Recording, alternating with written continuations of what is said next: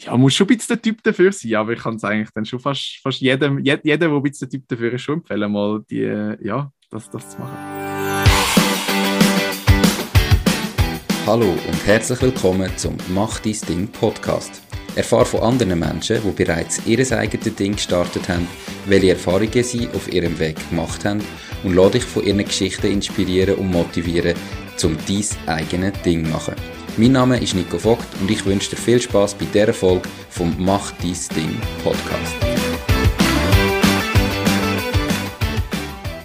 Diese Podcast-Folge wird gesponsert von der Baluas. Bei der Baluas findest du alles rund ums Firma gründen. Sei das, wie man einen Businessplan erstellt, wie man die Mehrwertsteuer verrechnet, welche Rechtsform zu deinem Unternehmen passt. All diese Infos und viele weitere Kundenvorteile wie eine kostenlose Webseite findest du unter paloas.ch slash firma-gründen. Und übrigens, sie übernehmen auch einen Teil von deinen Gründungskosten. Alles auf paloas.ch slash firma-gründen. Herzlich willkommen zum heutigen Interview. Mein heutiger Interviewpartner ist der Niklas Meindl. Er ist Gründer von MCOM, wo Online-Bestellprozess direkt im WhatsApp macht und abwickelt. Wie das genau funktioniert, erzählt er gerade selber. Hoi Niklas, schön bist du da. Wie geht's? Hoi Nico, danke vielmals für die Einladung. Ja, sehr gut, doch. Freut mich, da zu sein. Perfekt. Ich habe gesagt, ihr tut Online-Bestellprozess direkt im WhatsApp, durch WhatsApp, wie man es auch immer nennen abwickeln. Wie genau geht das? Was machen das? Erzähl mal grundsätzlich, was euch das Geschäftsmodell ist. Ja, gerne. Also generell, vielleicht fangen wir mal mit dem Produkt an oder mit der Software, die wir entwickelt haben. Was wir gemacht haben, ist, dass wir anstatt einen, irgendwie einen Online-Shop öffnen oder irgendjemanden anrufen etc., dass wir jetzt direkt in WhatsApp, was man macht, sein, oder sein, sein WhatsApp-App auf, hat dort eine Nummer, wo man kann schreiben kann. Ähm, schreibt der, hey, ich möchte das bestellen, dann bekommst du eine Liste von Produkten, die du kannst auswählen kannst, wählst deine Produkte aus, die du willst bestellen die Menge etc., gibst deine Adresse an und ähm, bestätigst das Ganze. Dann ist der ganze Bestellprozess in WhatsApp abgewickelt. Ähm, das geht dann oder wird dann sozusagen automatisch verschickt äh, in, in die ERP-Systeme oder auch in unser eigenes System, ähm, wo wir entwickelt haben, weitergeschickt an, an die Firma. Die tut dann oder die, die Bestellungen ja, am Ende oder bearbeiten, tut entweder bestätigen ähm, oder irgendeinen Kommentar dazu schicken. All die Kommunikation bekommst du dann auch nochmal direkt durch WhatsApp. Das heißt, du musst nie irgendein E-Mail aufmachen, du musst nie dich irgendwo einloggen, ähm, bis das Produkt dann wirklich bei dir ist. Wenn es dann bei dir angekommen ist, ähm, genau, bekommst du nochmal eine Bestätigung, hey, ähm, oder das ist eine Möglichkeit, hey, look, ähm, das Produkt ist gerade geliefert worden, kannst du uns bestätigen, dass es angekommen ist? Ähm, falls ja, ähm, genau, drückst du einen Knopf, sagst ja, ist angekommen und somit ist der ganze Bestellprozess abgewickelt. Das ist eigentlich unser Produkt ganz kurz zusammengefasst. Okay, warum haben wir euch da jetzt auf WhatsApp spezialisiert? Also was ist der Vorteil? Ich sage jetzt, wir haben ja da Online-Shops mit irgendwie äh, E-Mail-Verkehr, wo man kann machen. Warum macht ihr das mit WhatsApp? Ja, das ist eine sehr gute Frage. Vielleicht dort, um ein bisschen das ganze Thema aufzumachen. Wir, wir fokussieren das wirklich auf, auf, auf die ganzen Daten, die in dem ganzen Bestellprozess stattfinden. Oder? Und ich glaube, da in, in Europa oder generell in, in, in, in entwickelten Ländern, ähm, wo eben Online-Shops schon gang und gäbe sind, ähm, es werden die Daten erfasst. Oder du, du weißt wenigstens mal, welches Produkt wann bestellt wird und wie lange es irgendwie dauert, bis es wo ankommt. So die Daten, oder wir müssen nicht ins Datenschutzrecht gehen, über Präferenzen etc., das ist noch ein ganz anderes Thema, aber du weißt wenigstens mal den Produktfluss. So, eben, wenn wird bestellt, wenn wird es geliefert, wie oft wird bestellt, so, mhm. so die Daten.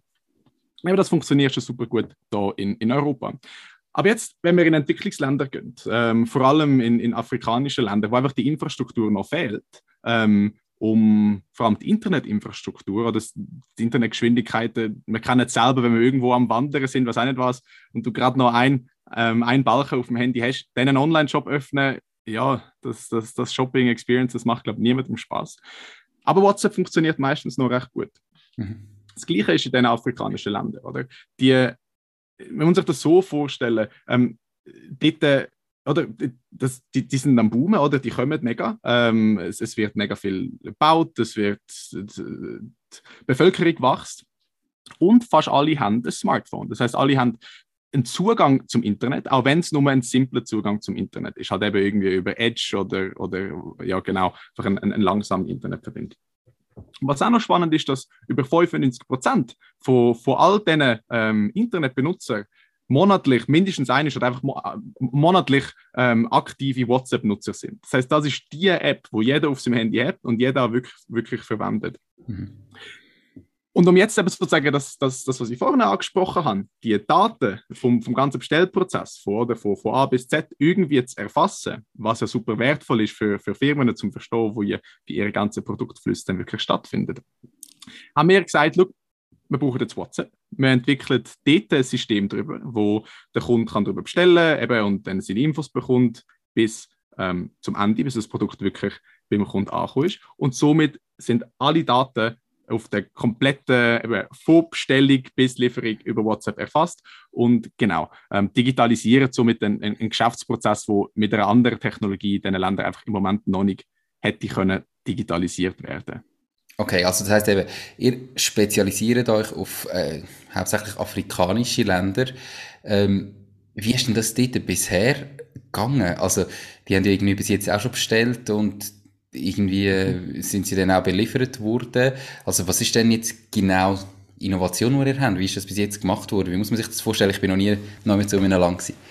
Ja, ich, ich leider bis jetzt ehrlich gesagt auch noch nicht. Ähm, der Kunde bin ich bis jetzt noch nie gewesen.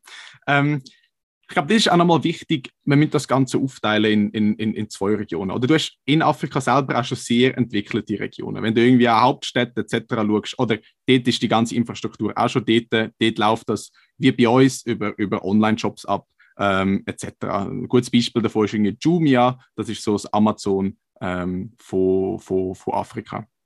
Das ist natürlich aber trotzdem nur oder die vielleicht 2-3 Prozent der Bevölkerung, die in diesen, in diesen Gebieten leben. Im, im, im Rest vom Land ähm, ist das bis jetzt noch sehr viel ähm, entweder wirklich gewesen, dass ein Verkäufer vorbeigekommen ist ähm, und, und Verkäufer dann gefragt hat, hey, schau, was willst du bestellen? Äh, die Bestellung aufgenommen und die dann weiter an, an die Firma weitergeleitet hat. Es hat aber auch schon stattgefunden, dass es die Verkäufer, die hast dann irgendwann kennt, ähm, oder die, die, sind dann immer zu deinem Laden gekommen, an dem wir irgendwie erst die Bestellung können machen und anstatt also es immer geht immer noch ums B2B, oder? Also, dass ich quasi jetzt einen Laden habe und etwas verkaufe und der Verkäufer kommt zu mir und will mir etwas verkaufen. Also nicht an Endkunde. Genau, genau. Das, mhm. das, genau. Ein Einkäufer, der zum, wo zum, zum, die nennen sich Retail-Shops, zum Retail-Shop dort geht und sagt, hey, schau eben, das ist unser äh, Sortiment, was möchtest du von uns bestellen? Ähm, und meistens, oder hast du dann ja eine existierende Geschäftsbeziehung und ähm, dann, dann genau machst du das, dann, dann kommt dann halt irgendwie eins oder eins in der Woche oder zweimal in der Woche und dann kannst du deine Bestellung aufgeben. Was mhm. dann aber passiert ist, die haben es dann wie selber ein bisschen digitalisieren, weil die haben ja auch nicht immer warten. Das heißt, sie haben angefangen, ihre Bestellungen per WhatsApp diesen Verkäufer zu schicken. Dass sie haben eigentlich schon WhatsApp verwendet, um, um, um all ihre Bestellungen ähm, genau weiterzuleiten. Aber natürlich in keinem strukturierten Format. Das heißt, die Bestellung ist dann eben auf WhatsApp aufgegeben worden, zu dem Verkäufer gegangen. Der Verkäufer hat sie dann irgendwie abgeschrieben und in irgendein System eingetippt. Ähm, halt, oder das hat, hat von, von irgendwelchen Google Forms bis hin zu irgendwelchen SAP-Systemen, oder da kannst du dann nachher ähm, jetzt dann alles geben. Genau, und, und, und so ist das, hat, hat das stattgefunden. Und, eben, und dann haben wir einfach gesagt, hey, look, es funktioniert, es läuft ja schon über WhatsApp. Ähm, und wieso machen wir sozusagen nicht vor allem das Leben einfacher, ähm, dass wir das einfach automatisieren, dass du jetzt eben ähm, nicht mehr deinem Verkäufer direkt schickst, sondern halt der Firma direkt schreibst. Okay. Jetzt hast du gesagt, du bist selber auch noch nie in diesen Ländern gewesen. Wie bist du denn überhaupt auf die Geschäftsidee gekommen, dass du, also weißt, wie fällt dir überhaupt das Problem auf? Wie fällt dir auf, dass da überhaupt ein Markt besteht, dass man da etwas kann verbessern kann, wenn du selber gar nie vor Ort bist? Wie ist da der Prozess von, vonstatten gegangen?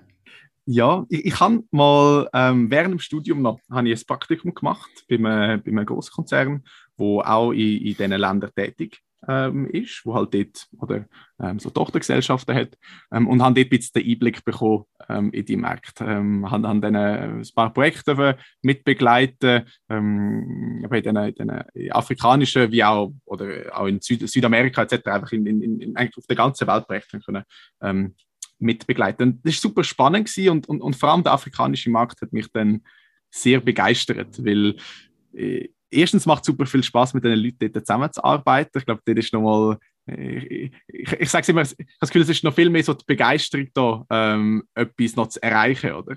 Das, mhm. da, da, in Europa oder in der Schweiz, wir sind ja wie schon, wie schon angekommen, ähm, oder? Wir haben ja wie schon alles. Ähm, und dort ist noch viel mehr so eben die Begeisterung, hey, look, das ist doch cool, jetzt machen wir mal etwas und, und, und einfach so die Motivation, etwas auszuprobieren, ist noch viel größer. Und gleichzeitig habe ich dann eben die Probleme gesehen, dass sie mit der Digitalisierung einfach trotzdem noch recht ja, ähm, am, am Strugglen sind, ähm, dass es im Moment noch nicht so super gut vorwärts geht. Ähm, eben wieder, kommt voll darauf an, wo du, wo du in Afrika bist. Ähm, und dann, ja, am, am Ende mit, mit ein paar Studienkollegen, dass das die Idee von dem WhatsApp-Chatbot mal erklärt ähm, dann haben wir es mal ausprobiert, ob das funktioniert. Und dann haben wir dann die Chance gehabt, recht schnell ähm, auch, auch das mit einem, wirklich, mit einem Kunden in, in Afrika direkt zu testen. Und dann dann gesehen, hey, schau, es funktioniert. Ähm, lass uns das doch mal weiter ausbauen. Und, und so ist das Ganze dann eigentlich, äh, eigentlich entstanden, genau. Okay, du hast gesagt, äh, du bist selber noch nie in diesen Ländern gewesen, ihr habt aber relativ schnell mit einem Kunden in Afrika das können testen Wie kommt man an so einen Kunden, wenn man dort nicht vor Ort ist? Ähm, wie haben die allererste Kunden denn überhaupt gewonnen? Also ich meine, irgendwie musst du ja die, die Beziehung haben, dass du da daher kommst, oder wie hast du das angebracht? Ja, ich glaube, genau das ist genau das Stichwort, oder Beziehungen. Ähm, durch eben durch, durch, durch meine Praktika und, und, die Leute, die ich dort kennengelernt habe, sind dann einfach ein paar Türen, äh, ja, haben sich geöffnet, ähm, dass man dann auch mal mit, mit den Entscheidungsträgern können genau das, das man können vorstellen und das dann halt eben dann auch mal ausprobieren. Und genau, es ist eigentlich wirklich alles komplett über Vitamin B gelaufen äh, mit, dem, mit dem ersten Kunden. Und das ist ehrlich gesagt im Moment das größte Problem, das wir haben. Wie, wie, wie, wie kommst du in die Türen von so Großkonzernen, ob das in, in Afrika oder in der Schweiz oder generell Europa ist? Das ist wirklich natürlich immer die, die größte Herausforderung. Also das heißt, der erste Großkunde haben wir gewonnen, weil du die Leute schon kennt hast, weil du dort irgendwie über Praktikas eben Vitamin B und Connections gehabt hast. Wie groß ist denn jetzt der Kunde? Also was ist passiert, seit wenn, du hast gesagt, am Anfang haben wir es mal ja. ausprobiert, dann haben wir den ersten Kunden gehabt. Wenn sind ihr wie live gegangen und wie viele Kunden haben ihr jetzt oder wie viele so Shops, End, Endkunden ja, haben ihr überhaupt? Also wir sind im, im, im, im 2000, wenn ist das, im, im 2020, Ende 2020, ähm, ist die Idee mal aufgekommen. Ähm, das ist jetzt eigentlich auch noch lustig, ich, ich, bin ein Mensch, ich habe ich hab sehr viele Ideen, ähm, recht oft und, und auch viele, die, die, die, die kommen, dann machen wir mal eine Viertelstunde über Gedanken und am nächsten Morgen sind die schon wieder vergessen. Aber die ist mir irgendwie ein bisschen geblieben. Da habe ich irgendwie zwei, drei Tage lang wirklich umüberlegt ähm, habe aber gewusst, ich kann das technisch selber nicht umsetzen, einfach weil ich, habe, ich habe keinen Softwareentwicklungshintergrund, ähm, ich habe dort Hilfe gebraucht. Ich habe aber auch genau in dem Semester, das ist mein zwölftes Semester im, im Studium gewesen, ähm, habe ich noch ein Erstsemester-Modul gemacht, ähm, Introduction to Programming. Und habe ich gewusst, dort habe ich sozusagen einen Pool von, von 30 Entwicklern, die vielleicht Lust drauf hätten, mal irgendein Projekt starten. Und dann einfach mal in den Gruppenchat dort drin geschrieben. Dann habe ich mal geschrieben, hey, schaut Jungs, ähm, kennt irgendjemand irgendwer, ähm, wo sich mit dem vielleicht könnte auskennen.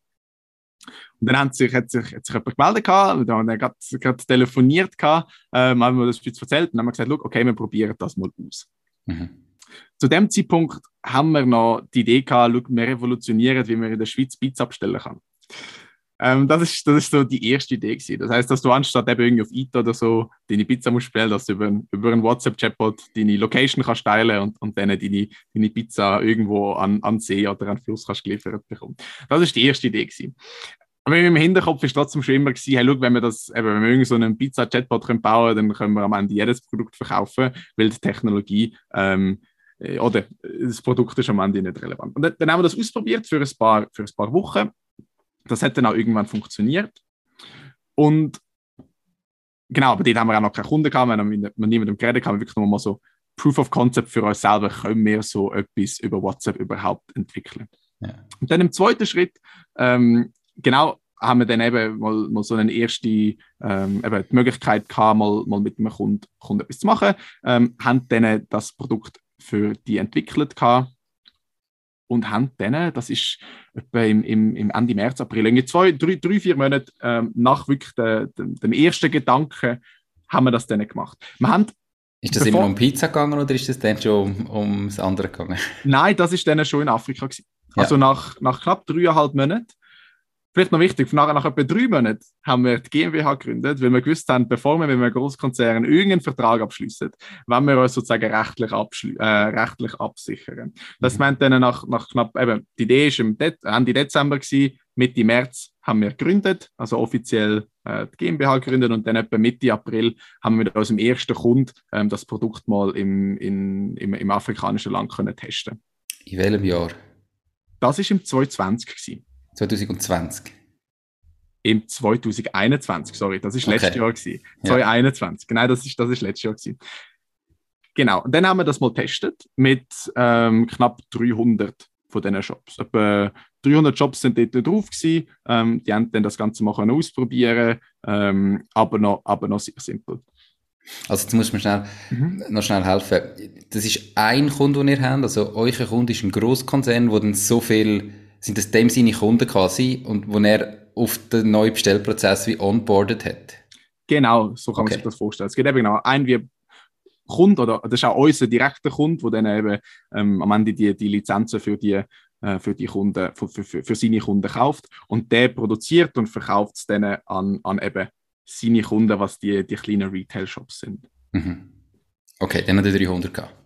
Genau, im April sind wir bei diesen, bei diesen 300 gewesen. Ähm, und dann ist es eigentlich immer weitergegangen. Oder wir haben dann angefangen, Sachen zu testen, ähm, hm, weil wir halt natürlich dann die Daten haben. Oder ist es besser, bringt es einen Mehrwert etc. Dann haben wir mal den ersten Mehrwert proved gehabt, das hat funktioniert. Dann sind wir dann mal irgendwann, ehrlich gesagt, das ist für mich auch alles, das ist einfach irgendwie alles ein bisschen passiert. Irgendwann sind wir dann bei so 7, 8, 900 gewesen. Es sind einfach immer wieder ein paar mehr gekommen. Ähm, zu der Zeit alle noch im Studium und wir alle haben noch nebendran geschafft. Dann sind wir dann bei knapp 1000 gewesen, Mitte Jahr. Mhm. Und auf den Juli ähm, hat dann auch der, der eine Mitgründer seinen Job gegründet gehabt und hat dann mal Fulltime gestartet. Und wir einfach gesehen haben, das Produkt das funktioniert. Ähm, jetzt geht es eigentlich mal darum, das dann noch weiter auszubauen und dann im zweiten Schritt dann irgendwann auch noch, noch, noch mehrere Kunden zu suchen. Das klingt jetzt so nach einer unglaublichen Geschwindigkeit, oder? Idee, drei Monate später gründen, weil man in der Verhandlung ist quasi mit einem Großkonzern und damit man mit dem kann einen Vertrag abschließen kann, haben wir einfach eine Rechtsform dazwischen schalten. Und nochmal drei Monate später sind wir irgendwie schon bei bald 1000 Leuten, 1000 Kunden oder 1000 Stores, die euch ein Produkt brauchen.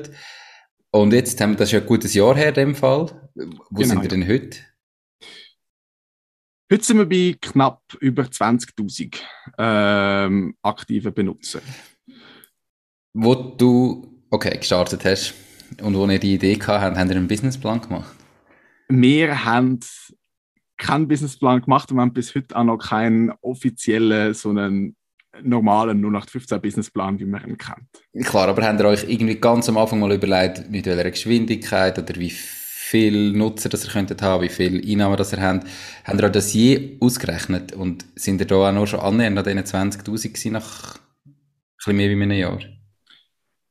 Eben, ich glaube, was noch wichtig ist, die, die 20'000 Nutzer sind bis jetzt immer noch alles mit, mit einem Kunden. Ähm, mhm. Wir sind im Moment immer noch ja, leider, also es ist ein guter Kunde, aber immer noch leider erst bei, bei, bei einem sozusagen zahlender Kunde, weil einfach so viele, wo, wo, wo so viele Benutzer hat.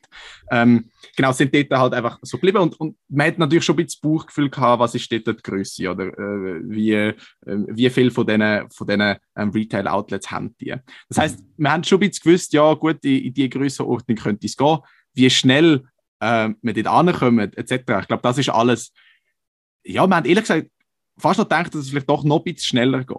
Ähm, und, und Grund dafür ist einfach, dass, dass eigentlich eben auch unser Hauptprodukt, was ich jetzt auch erklärt habe, eben der WhatsApp-Chatbot, ist eigentlich ziemlich simpel und auch recht schnell entwickelt und es funktioniert gut. Man hat dann aber in dem ganzen den Verhandlungsprozess mit der, mit der Firma, sozusagen, immer wenn wir dann noch, noch, noch mal neue Leute haben onboard, haben sie gesagt, okay, jetzt brauchen wir aber noch das. Ähm, und jetzt dann, dann nachher, im zweiten Mal, jetzt brauchen wir noch das und das und das. Und dann ist von einem Entwicklungsaufwand noch viel größer geworden, als wir das am Anfang ähm, genau uns, uns eigentlich überlegt haben. Weil eben unser Hauptaufwand ist im Moment nicht der WhatsApp-Chatbot zu entwickeln, sondern wir haben eigentlich noch ein komplettes kleines ERP-System äh, dahinter gebaut, wo die ganze, der ganze Bestellprozess alles gemanagt werden kann. Und das ist eigentlich, wo dann auch die ganze Zeit reingeflossen ist. Aber eben, um auf deine Frage nochmal zurückzukommen, ich glaube, wir haben schon gewusst, dass, dass die, die, ja, die, die 20.000 oder zumindest einen fünfstelligen ähm, Benutzer, ähm, genau, Benutzeranzahl schon realistisch ist im, im, im, ja, im Jahr, eineinhalb. Okay. Mit, dem, mit dem einen kommt, das haben wir schon gewusst, ja. Die Valiant ist Bank von meiner Wahl. Die ganze Eröffnung vom Konto von der Macht Ding GmbH ist von daheim ausgegangen. Alles hat schnell, einfach und unkompliziert funktioniert. Ich bin wirklich begeistert von dem Prozess, den die Valiant aufgestellt hat. Ich freue mich darum sehr, die Valiant als Partnerin vom Podcast gewonnen zu haben. Wenn du mehr von der Valiant willst wissen, dann gang auf www.valiant.ch. Valiant, die Bank, die es Ihnen einfach macht. Jetzt hat ja nach, nach gut drei Monaten hat sich dann der erste von euch drinnen ähm, 100% auf das konzentriert. Bist du immer noch am Studieren? Bist du mittlerweile fertig? Machst du selber auch nur noch MCOM? Oder wie ist denn heute die Konstellation? Weißt du, wie viel Prozent schaffen ihr jetzt dafür aktuell? Mhm. Ja, das ist vielleicht noch spannend gesehen, aber auch an dem Moment, wo dann der Erste sich, eben, äh, der, der, der Leon, gesagt hat, look, eben, er, er macht das jetzt 100 oder wichtig 60% er ist noch nebenan 40% am Studieren das ist, also letzten Sommer ist, bin ich im Studium fertig geworden. Ähm, das Problem ist, dass, dass genau, wo er sich eben 100% oder 60% reingegangen ist, habe ich ins Militär müssen. Also ich dann noch meine RS müssen machen, weil ich die vor dem Studium noch nicht gemacht habe. Das heißt, wir dann zwar jemanden in der Firma gehabt, der 100% eigentlich am Projekt geschafft hat, gleichzeitig bin ich aber auch komplett weg gewesen, ähm, oder hatte dann mal nochmal die halbe Stunde vielleicht am Oben noch kurz an den Laptop können, aber viel mehr ist dort auch nicht gelaufen. Und dann ab Ende letzten Jahr, also äh, Ende 21, im, im, im Oktober, habe ich dann auch, bin ich mit, oder bist mit, mit der RS fertig, ähm, dann habe ich, ab dann bin ich auch 100% bei MCOM gewesen. Und anfangs das Jahr, also dann zwei, drei Monate später, hat sich der dritte auch noch ähm, voll auf MCOM sozusagen eingeladen. Er hat seinen Job gekündigt. Ähm, und, und seitdem sind wir eigentlich das dritte, bei die anderen zwei noch Teilzeit studieren. Ähm, aber ja, sind das dritte jetzt eigentlich am, am Vollgas geben. Wie fühlt sich das an, so irgendwie eben neben dem Studium und nach einem Teilzeitjob mal eine Geschäftsidee zu haben, die umzusetzen, zu gründen und plötzlich anderthalb Jahre später oder eigentlich fast nur ein Jahr später sind drei Leute, die da voll für das arbeiten und du kannst voll dein eigenes Ding machen und hast deine eigene Firma und bist irgendwie 20.000 Nutzer von deinem äh, Produkt. Wie, wie, fühlt sich das an? Ist einfach mega spannend. Ähm, es hat sich irgendwie auch einfach ergeben. Also eben, es ist, es ist wie so recht ein, ein organischer Prozess gewesen, oder? Es hat angefangen mit dem Studium und dann ist es so viel anders gewesen und mit Covid und, und oder weil wir wissen alle, wie, wie die Jahre sind. Und es ist irgendwie einfach alles passiert und dann eben, es, es ist exponentiell gewachsen, was sozusagen gut war, weil am Anfang ist noch wenig und dann ist es immer ein bisschen mehr und, und irgendwann, unser System ist einfach stabil. Also eben am Ende, ob 500 oder 20.000 drauf sind, ist uns eigentlich am Ende, also natürlich von der Umsatzzahl nicht egal, aber von einer technischen Perspektive ist das eigentlich wie egal gewesen. Ähm, aber ja, es ist, es ist, es ist schon ein, ein spannendes Gefühl vor allem, eben, wir sind da noch nicht unten gewesen, das heißt, bis jetzt sind es alles immer nur Zahlen gewesen. Wir mhm. haben einfach Zahlen gesehen, ähm, okay, das sind unsere Benutzer. Wir haben noch nie mit einem Benutzer oder wir haben noch nie einen Benutzer in die Augen schauen und dann fragen, hey, macht es dir Spaß, hast du das gern, weiß auch nicht was. Jetzt haben wir gerade vor, vor zwei Wochen ähm, haben wir uns dann entschieden gehabt, dass wir einen Fotograf und einen, einen Videograf angestellt haben, dort unten, wo doch ähm, mit, der, mit der Aufgabe, gang doch mal unsere Kunden interviewen, wie die unser Produkt dann wirklich findet. Und das war super spannend. Gewesen. Wir haben dann das Video zurückbekommen und haben dann endlich mal wirklich auch die Gesichter dahinter gesehen. Und haben endlich mal gesehen, das sind wirklich unsere Benutzer. Das macht ihnen Spaß oder das, das ist der Mehrwert für sie. Und jetzt ist es nochmal ein ganz anderes Gefühl. Wir haben vorne sind es Zahlen gewesen, oder recht, ja, mhm. doch recht, recht, ja, wie heißt das? Aber äh, es ist einfach so gewesen. Und, und jetzt ist aber noch die Gesichter dahinter. Und jetzt merkst du wirklich auch, hey, look doch, du machst etwas für, für, für, für, für eben die Benutzer, die haben Freude daran und das ist schon ein sehr cooles Gefühl. Vorher gar noch nicht recht real gewesen und plötzlich hast du etwas. Wie hast du die Leute angestellt? Also, weißt du, irgendwie zum sagen, ja, ich, ich tue jetzt irgendwie in Afrika einfach den Videograf und einen Fotograf anstellen, ähm, gebe denen von da aus den Auftrag, damit die dort unten meine Kunden gehen, gehen, interviewen. Wie bist du ganz konkret vorgegangen? Also, weil es ja so ein großes Projekt ist, ähm, haben wir natürlich sehr nähere Beziehungen zu den Projektleitern ähm, von der, oder, oder die, die das Projekt halt managen, ähm, in, im Lokal, im Land.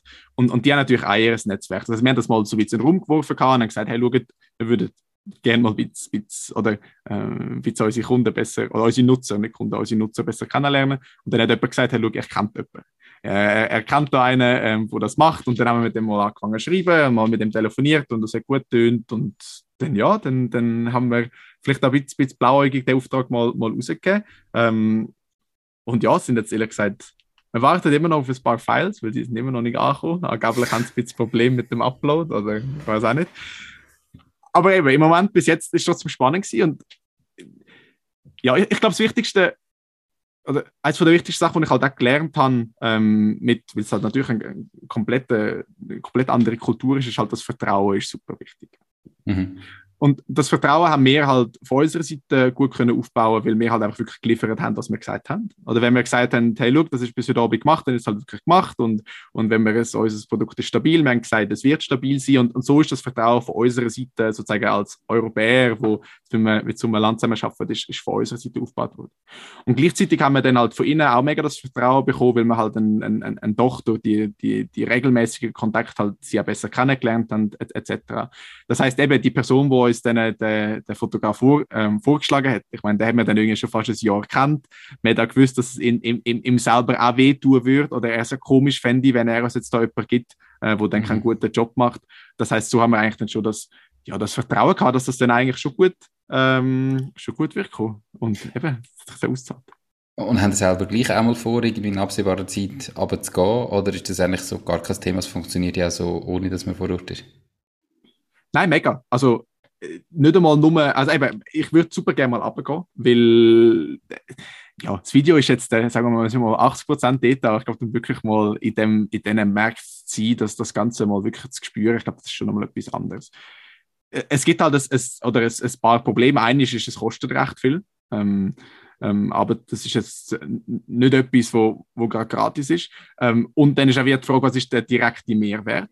Ähm, aber zweitens, was eigentlich fast noch das größere Problem ist, von der ganzen Visa und auch von der Sicherheit, wenn man als Business reist, ähm, ist recht schwer und recht komplex. Und, und den Prozess haben wir bis jetzt einfach noch nie anständig gestartet, weil das musst du dann auch mit der Firma unten starten, dass die dann dich offiziell einladen ähm, und eigentlich das Ganze organisieren mit ähm, mit, mit, mit Sicherheitsdienst etc. Und das, das ist bis jetzt einfach noch nie, hat noch nie stattgefunden. Aber ist schon auf der, sagen wir, auf der, auf der To-Do oder vielleicht auch ein auf der Wunschliste, ja. Okay. Nochmal spannende Frage. Du hast gesagt, ihr habt dann kurz bevor dass ihr ähm, den Vertrag mit dem Großkonzern unterschrieben habt, habt ihr noch äh, GmbH gegründet, damit ihr eine Rechtsform dazwischen habt.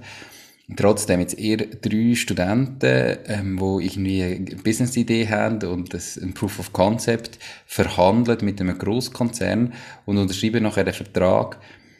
Haben ihr euch da Hilfe genommen rechtlich? Habt ihr da irgendwelche Anwälte noch gehabt? Oder wie sind ihr da vorgegangen? Um einfach auch wissen, dass das verhebt, weil du bist dir ja bewusst, auf der anderen Seite hat es Leute, die das irgendwie hauptberuflich machen, zu Verhandlungen führen, rechtlich sicher auf der sicheren Seite sind und so weiter. Wie sind ihr da vorgegangen in dem Moment? Mhm. Ja, wir, wir haben wirklich eine super Unterstützung von unserer Fachhochschule bekommen. Das, das, das, das muss man sagen. Also, wir haben an der, an der FHNW studiert ähm, und haben dort durch, wir haben dort halt oder unsere Idee auf einmal Pitch gehabt, haben bei so Accelerators etc. mitgemacht gehabt, ähm, und haben dann auch so Unterstützung sozusagen bekommen, also Zeit mit Experten als Gewinn sozusagen bekommen. Und dort haben, oder haben wir dann gesagt, wir brauchen ähm, Support mit dem ganzen rechtlichen Zeug und sind dann in Verbindung gesetzt worden mit einer Rechtsanwältin, wo uns wirklich also extrem geholfen hat. Also ohne sie wäre das überhaupt, also, also ohne sie hätte es gar nie geklappt. Weil eben, das sind dann auf einzelnen Fragen gekommen, Datenschutzrecht. Und dann äh, fängt es dann an. Dann ist Schweizer Datenschutzrecht, dann willst du aber, wenn den, den Vertrag aber irgendwie unter englischem Recht abschließen und dann muss es auch noch mit dem Datenschutzrecht in den afrikanischen Ländern irgendwie passen. Nur schon die Frage, ich meine, ja, ich habe ein Semester oder vielleicht, ja doch, ein Semester habe ich recht gehabt, aber sorry, das ist dann wirklich einfach ein bisschen ähm, zu viel gewesen. Und all die Fragen und, und auch die, die, ja, die, die Zeit, die sie sich genommen hat, uns das wirklich mal von Grund auf zu erklären, nein, das ist, das ist unglaublich wertvoll gewesen und ohne sie hätte es auch nie geklappt. Jetzt von der Verhandlungsperspektive, ja, ähm, ich glaube, wir haben sehr viel gelernt. Ähm, wir würden natürlich auch viel anders machen. Ähm, dort habe ich aber im Studium schon recht viel auch mitnehmen Also wir haben komplette Verhand also Modul gehabt, wo nur ums Verhandeln gegangen sind. Das heißt, ich glaube, jetzt sind so Grundlagen eigentlich schon recht gut vorhanden gewesen. Ähm, aber jetzt trotzdem. Ähm, was hast denn du ganz konkret studiert und was ganz konkret wirst du jetzt anders machen? Mhm. Ich habe also Business Administration and International Management studiert, so heißt der Studiengang. An der ähm, FHNW, gell? An der FHNW, genau. Es ist mhm. eigentlich Betriebswirtschaftslehre ähm, auf Englisch und recht international ausgerichtet. Das heißt, du schaust auch viele in andere Kulturen etc. drin. Genau. Ähm, und ja, eben, beim, Verhandlungsprozess, eben eines ist der ganze Legal-Prozess, ähm, der ist eben sehr langwierig gewesen, vor allem dann, ähm, der erste Vertrag ist schnell gegangen, das Proof of Concept, aber dann, wo man dann in die zweite Phase gegangen ist, um das Ganze dann eben im, im, im ganzen Land auszurollen, das hat dann nochmal recht lang gedauert. Aber generell von der Verhandlung, ich glaube, etwas, was wir gelernt haben und was vorhin einfach nicht so bewusst war, ist, was wirklich die, Rolle von einem Einkäufer ist. Weil ein, ein, ich meine, ein Einkäufer ist einfach da und der muss erstens auch, der muss natürlich evaluieren, ist die richtige Technologie etc., all das. Aber sobald das eigentlich mal steht, dass ja, sie wollen mit dir zusammenarbeiten, ist die Rolle vom Einkäufer nur noch den besten Preis zu bekommen. Oder die besten generell einfach Conditions, ob das oder Preis oder Zeit einfach, ja. Und das ist was im, in der, in der ersten Verhandlung einfach nicht so bewusst gewesen. Oder wir haben halt einfach schon, äh, schon direkt das Projektteam hat das schon nach Discounts etc. gefragt und dann denkt, ja, oder, wir wissen schon, irgendwo musst du schon mal Discounts geben, dann haben wir dir mal eine gegeben und dann bist du irgendwann mit dem, eben mit dem strategischen Einkäufer dort gekocht und hat dann wie einfach gesagt, hey, look, ist wie so eine Wand gewesen. So, wenn du, wenn du uns jetzt keinen Discount gibst, dann kommst du an mir sozusagen wie gar nicht vorbei.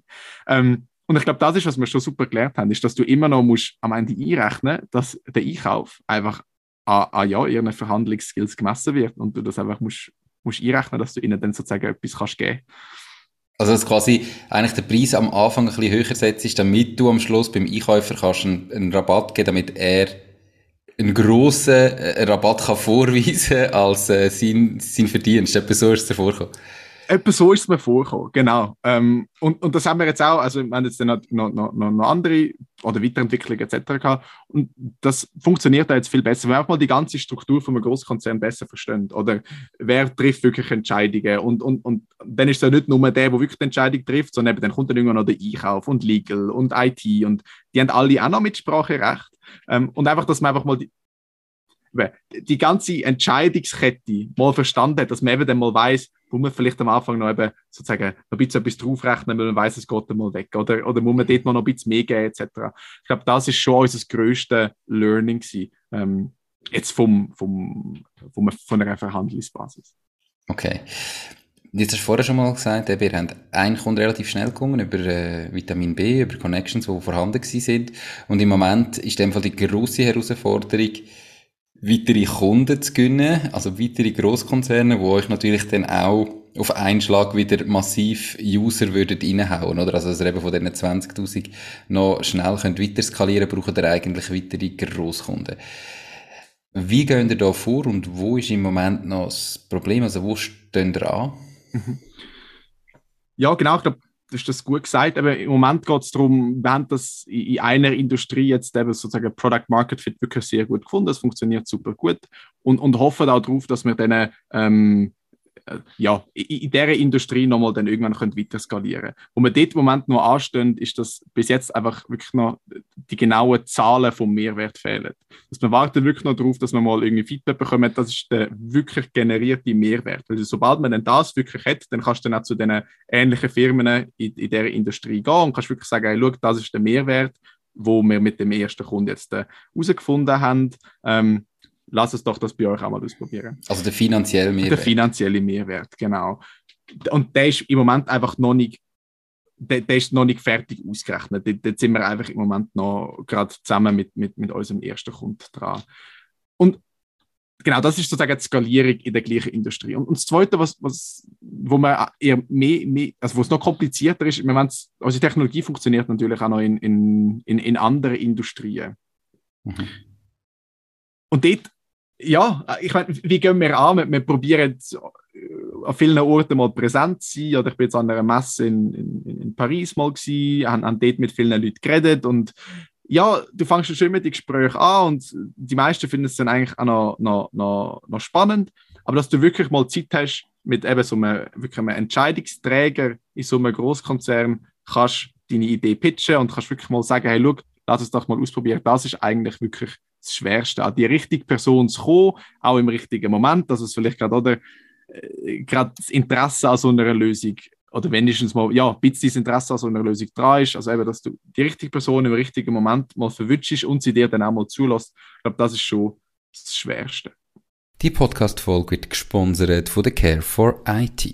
Möchtest du, dass deine IT mit höchster Sicherheit, Leistungsfähigkeit und Stabilität rund um die Tour zur Verfügung steht? Mit ihren 100% klimaneutralen IT-Services kümmert sich Care for IT um deine IT- und Cloud-Infrastruktur. Proaktiv und smart zum all-inklusiv Pauschaltarif. Lad jetzt das E-Book zum Thema Cybersecurity in KMU ab unter www.careforit.ch slash mach-dies-ding und find heraus, wie du dein KMU umfassend vor IT-Risiken kannst schützen. Okay. Hast du nicht das Gefühl, dass da jetzt gerade die Entscheider von dem einen Konzern, wo er schon damit zusammenarbeitet, irgendwie das Netzwerk kennt mit Entscheidern in anderen Konzernen und du vielleicht über so, gerade wenn es natürlich nicht eine konkurrenzierende ähm, Firma ist, dass eigentlich über die bereits vielleicht an weitere Kunden kommst?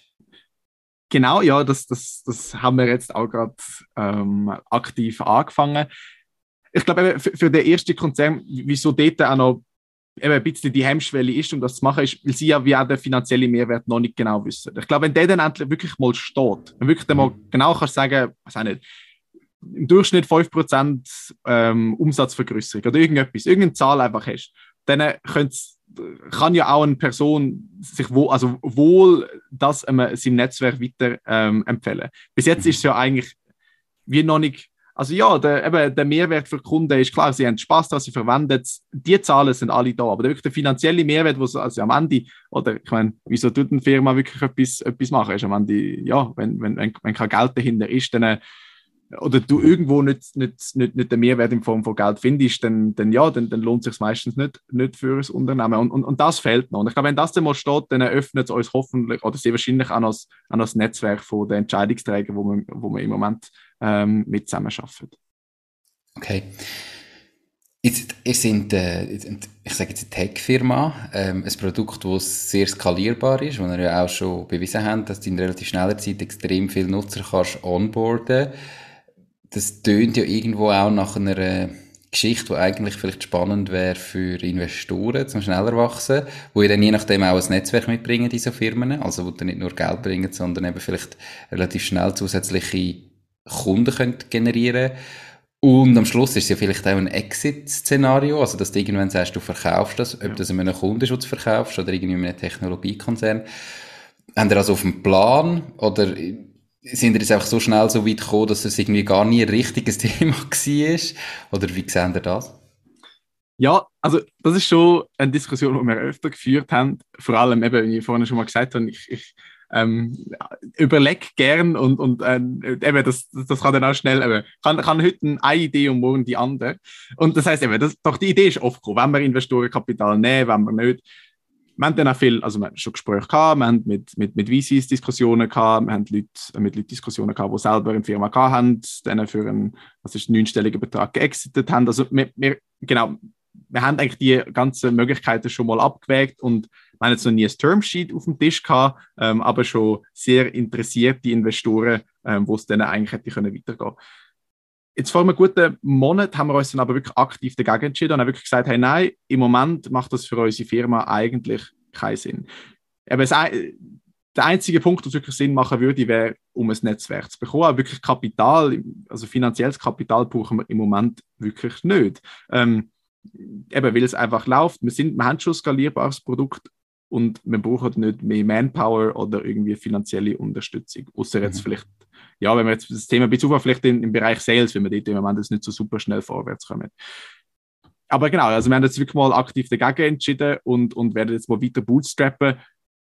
Das kann sich auch noch in der, ja, in der Zukunft ändern, aber im Moment haben wir das mal so uns ja, für das entschieden. Ähm, vor allem auch, weil die anderen zwei Mitgründer ja noch im Studium sind. Ähm, also mhm. genau, das Teilzeitstudium und, und, schon sehr viel Zeit haben für die Firma, aber halt nicht ja alle Zeit haben ähm, für, für, für die Firma. Und das, genau, äh, so ist die Je nachdem für die Investoren äh, gar nicht so spannend ist, wenn, wenn nicht genau. drei Leute Vollzeit können, äh, reingehen Mega spannend, brutal schnell gegangen. Ähm, gratuliere zu, zu dem Erfolg. Du hast gesagt, du hast jeden Tag neue Ideen, aber du kannst ja gar nicht alle umsetzen. Sind denn die allermeisten Ideen wirklich so, dass du nach 15 Minuten nachher merkst, hey, nein, ich gerade wieder verwerfen? Oder was machst du mit all diesen Ideen, wo nach 15 Minuten noch denkst, ja, irgendwie wäre es schon noch spannend, aber du hast ja einfach irgendwie nicht Zeit, du musst dich fokussieren. Was machst du mit all diesen Ideen? Ja, ich, das ist eine gute Frage. Ich, ich glaube, ja, das ist vielleicht ein bisschen übertrieben, dass ich alle Viertelstunde eine Idee habe. Und ich glaube, es geht auch mehr um, um also ja, ich habe kann schon sehr viele Ideen, aber die meisten, äh, wenn man sich dann ein bisschen mehr Gedanken darüber macht, die verfallen dann schon. Dann denkst du, nein, hey, schau, ist jetzt doch nicht so spannend, ähm, wie mhm. ich gedacht habe. Gleichzeitig eben, ich glaube, wo es vielleicht amix ein, bisschen problematisch kann werden, ist eben um so große Grundsatzentscheidungen, Investi Investor oder nicht, weil dann tust du wirklich sehr, sehr lang ähm, hin und her überlegen. Aber ja, ich glaube, das Priorisieren ist definitiv etwas, wo, wo, wo super schwer ist, wo es aber auch sehr gut eigentlich gelungen ist. Ähm, weil wir, wir haben von Anfang an gewusst, eben, es, es muss skalierbar bleiben ähm, und wir müssen uns einfach auf unser Hauptprodukt fokussieren, haben ein, zwei Sachen gemacht, die nicht, die nicht ideal sind.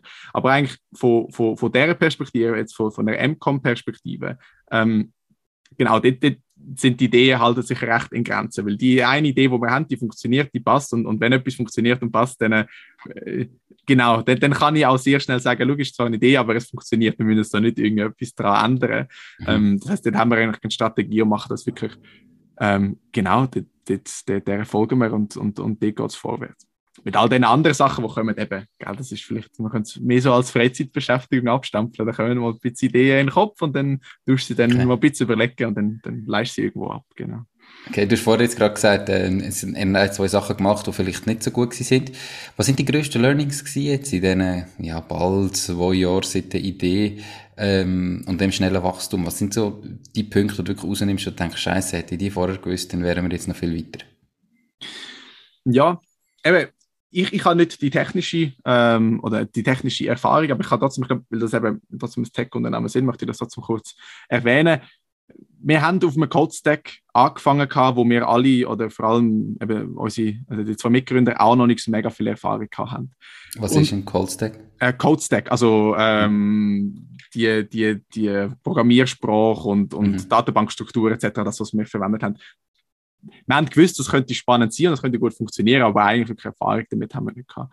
Und dort haben wir sehr viel gelernt und jetzt auch, auch, auch sehr viel, viel Fehler gemacht. Und ja, jetzt die Frage ist eben, was ist das größte Learning? Ich weiß nicht, ob wir es nochmal anders würden machen, weil in dem Moment ist das die richtige Entscheidung gewesen und es hat uns auch dort, dort angebracht.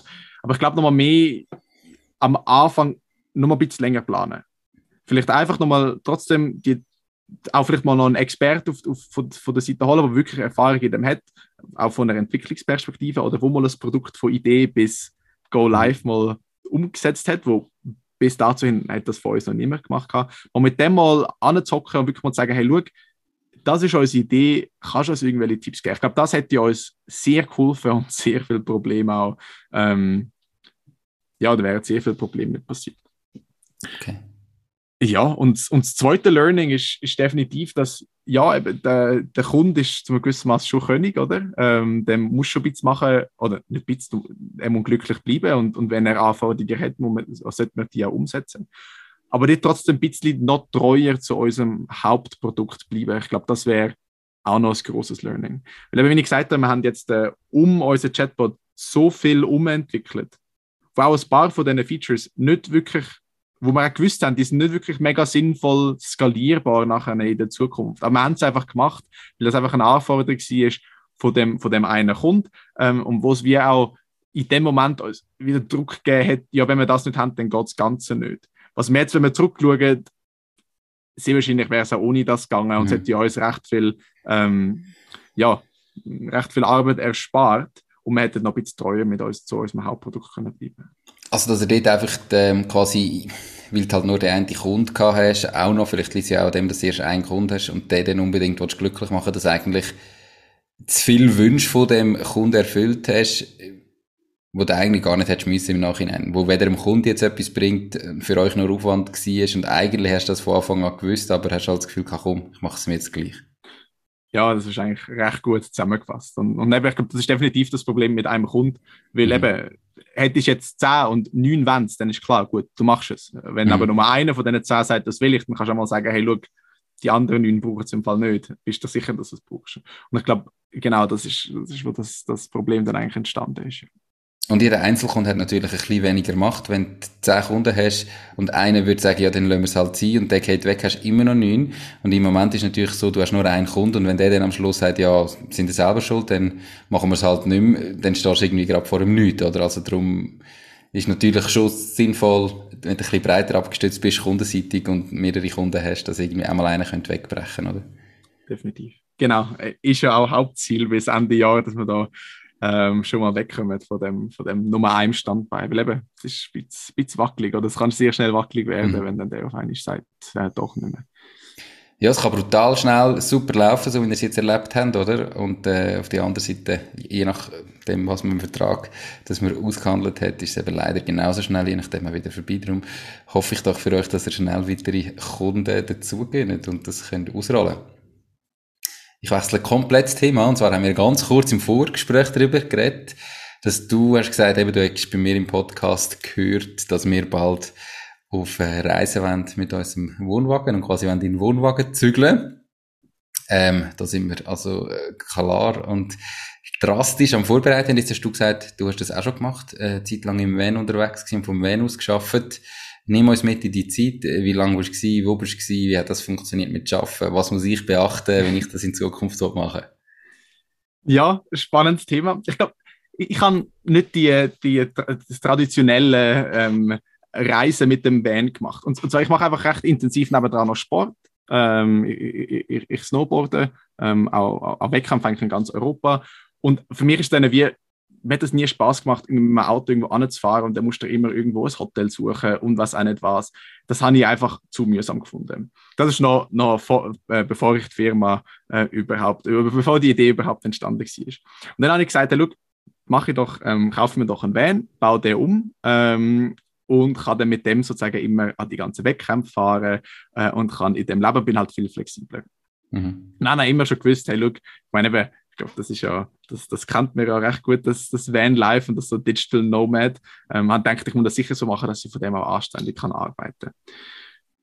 Und dann letztes Jahr, ähm, wo dann das Ganze schon oder, mit, der, mit der Firma schon, schon gut gelaufen ist, habe ich gedacht, ich möchte jetzt gerne, weil ich das eben, es war schon immer ein Traum gewesen, mal wirklich mal einen Winter in der, ähm, genau, im, im, in den Alpen zu leben.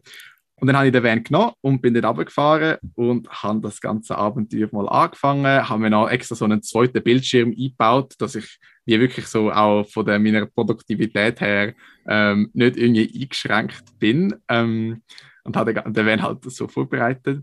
Es hat dann eigentlich auch gut funktioniert. Ich hatte dann aber recht schnell trotzdem ein Coworking Space aber auch noch gemietet, gehabt, dass ich ein bisschen Wohnen und Arbeiten können trennen Weil dann irgendwie trotzdem, vor allem im Winter, wo du nur im Fahrzeug drin kannst leben, ähm, mhm. weil es draussen einfach zu kalt ist, ist mir einfach ein bisschen die Decke auf den Kopf gefallen. Ähm, aber sonst war es super spannend gewesen, es hat sehr Spaß gemacht und ja, muss schon ein bisschen der Typ dafür sein, aber ich kann es eigentlich dann schon fast, fast jedem, jeder, der ein bisschen der Typ dafür ist, schon empfehlen, mal die, ja, das, das zu machen. Also du bist im Winter unterwegs mit dem Van und ganz allein? Im Winter und ganz allein, ja. Was machst du denn genau beim Snowboard? Da gibt es ja verschiedene Sportarten. Ähm, und wo, wo ist das Niveau, wenn du sagst, du bist in ganz Europa unterwegs? Also ist das Europa Cup oder ähm, was, was ist das genau, was du machst? Ja, also ich fahre, ähm, es ist keine olympische Disziplin, ich fahre die Freeride World Qualifier Tour mit. Ich weiß nicht, ob dir das etwas sagt. Mhm. Ich denke sehr wahrscheinlich nicht. Ähm, ja, es ist immer schwer zu erklären. Eigentlich ist das, es sind die, die auf, auf den Berg gehen und unten ist das Ziel und dann musst du irgendwie den Berg runterfahren. Und es hat kein, also es ist kein gesteckter Kurs ähm, oder irgendwas. Es ist wie so sagen, eine, eine Skitourenabfahrt, wo, wo bewertet ist. Da gehst du mit dem Heli rauf? Nein, man läuft. Also es gibt so, dann die Weltmeisterschaft wirst dann vielleicht die Hälfte vom Berg aufgeflogen, aber nein, nein, man läuft rauf, ähm, ähm, vielleicht einen schon immer Glück gehabt, dann bist du dann mit der Pistenraupe rausgefahren worden. Einer von irgendwie 30 weg Aber ja. genau, also nein, normalerweise laufst du, raus, äh, laufst rauf und laufst dann auch wieder, laufst dann auch wieder zurück. Ähm, genau, und das, ja, das mache ich jetzt, seitdem ich 18 bin. Ähm, ich würde sagen, so als sehr intensives Hobby nebendran. Ähm, das, das, genau. Wo aber nur Geld kostet und nichts bringt. Ja, ich habe, ich habe Unterstützung beim Material. Das, so, so, genug gut für das fahre ich, dass ich, dass ich genau dort nicht, nicht, nicht auf allen Kosten sitzen bleibe. Aber ja, man, die, nein, es kostet nur Geld. Und ist für mich auch nicht, nicht, nicht das Ziel, dort damit irgendwie Geld zu verdienen, weil ja, ich, ich kann andere Sachen besser, ich kann besser Firmen bauen ähm, und ich wir haben leider ganz bisschen Probleme mit dem äh, Ton. Ich hoffe, er kommt gerade wieder. Snowboard eben. So, bist du wieder da. Jetzt hast du, glaube gerade kurz ein bisschen gestockt. Ah, schade. Aber ähm, kein Problem. Ähm, deine Internetleitung ist, glaube ich, nicht so gut. Aber wir sind so oder so am Ende vom, vom Podcast. Niklas, merci vielmals für deine Zeit. Gibt es irgendetwas, was du den Zuhörerinnen und Zuhörern noch unbedingt mit auf den Weg geben Ja, ich habe das auch schon zwei Mal bei dir gehört im Podcast. Ähm, ja, einfach mal starten. Ich glaube, das ist schon das Wichtigste. Weil das ist am Ende genau auch das, was wir gemacht haben. Wenn man mal eine Idee hat, sich schon ein bisschen etwas zu überlegen. Nicht einfach komplett blauäugig. Aber wenn man, wenn man einen Weg sieht, wie es etwas kann werden, einfach mal, einfach mal ausprobieren. Ähm, weil das Risiko am Anfang ist meistens nicht so groß. Meistens ja vor allem Zeit und äh, wenn es nicht erfolgreich ist, hat man extrem viel gelernt dabei. Also da bin ich absolut bei dir. Außer man hat irgendwie eine Geschäftsidee, wo man gerade weiß ich nicht, wie viel Geld muss investieren, dann sollte man sich besser überlegen. Hey, cool, merci vielmals. Äh, super Tipp zum Abschluss. Dir ganz viel Erfolg weiterhin. Ähm, ich finde es extrem spannend und äh, eben witzig, wie schnell das es kann gehen und wie man plötzlich irgendwie nach zwei Jahren, wo man gestartet hat, ganz ein anderes Leben hat und wie das aber auch so ein fließender Übergang ist und sich immer wie Normalität anfühlt, gell? Wenn man sich das manchmal gar nicht bewusst ist, äh, spürt man dir richtig, wie es so ja, ist halt cool. Und, und von außen denkt man, oh, krass, was du erreicht hast in zwei Jahren. Und für dich ist so völlig Normalität. Hey, ähm, mega viel Erfolg weiterhin. Merci, hast du Zeit genommen und alles Gute und bis gleich. Hey, danke vielmals, Nico. Tschüss. Alles gut. Ciao, ciao. Das war es auch schon mit dieser Podcast-Folge. Ich bedanke mich ganz herzlich fürs Zuhören. Ich würde mich außerdem extrem freuen, wenn du auf meine Webseite www.mach-deis-ding.ch wirst gehen und dich dort in mein Newsletter einträgst. Damit kann ich dich über neue Folgen und Themen, die dir helfen, dein eigenes Ding zu starten, informieren. Nochmal danke vielmals fürs Zuhören und bis zur nächsten Folge vom Mach dein Ding Podcast. In dem Sinn, alles Gute und bis dann, dein Nico.